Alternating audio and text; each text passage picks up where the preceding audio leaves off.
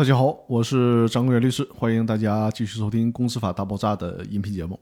这期跟大家聊的话题是：对清算组确认的债权有异议，应该去哪个法院诉讼呢？正所谓能力越大，责任也就越大。公司清算的时候，清算组负担着保护债权人利益的角色，同时呢，又最有可能有意的或者是无意的侵害到债权人的利益。所以，公司法以及公司法的司法解释。总是在围绕着如何监督和制约清算组来做设计。如果对清算组确认的债权有异议，那么应该上哪个法院去起诉呢？这就涉及到异议债权诉讼管辖法院的问题了。在自行清算中呢，异议债权诉讼的受理法院应该根据民事诉讼法的相关规定来确定。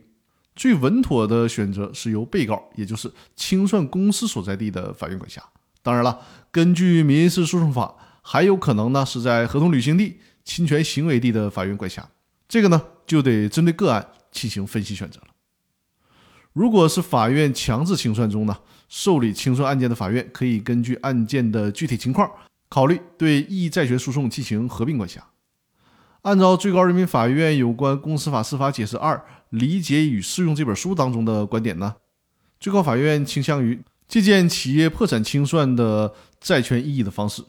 最高法院的原话是：在强制清算中，清算中的公司同样是异议债权诉讼的被告，因此，受理强制清算案件的法院可以根据案件的具体情况，考虑对异议债权诉讼进行合并管辖。我有必要提醒大家啊，这里面最高院说的是合并管辖，可不是合并审理，因为之前我就已经跟大家强调过了，强制清算属于法院受理的非讼案件，而债权确认纠纷呢是属于诉讼案件。是两种性质的案件，肯定是不能合并审理的。这里面只能是合并管辖，这一点是需要大家注意的。那好，这期的内容呢，我们就分享到这里了。更多内容下期继续，感谢大家的收听。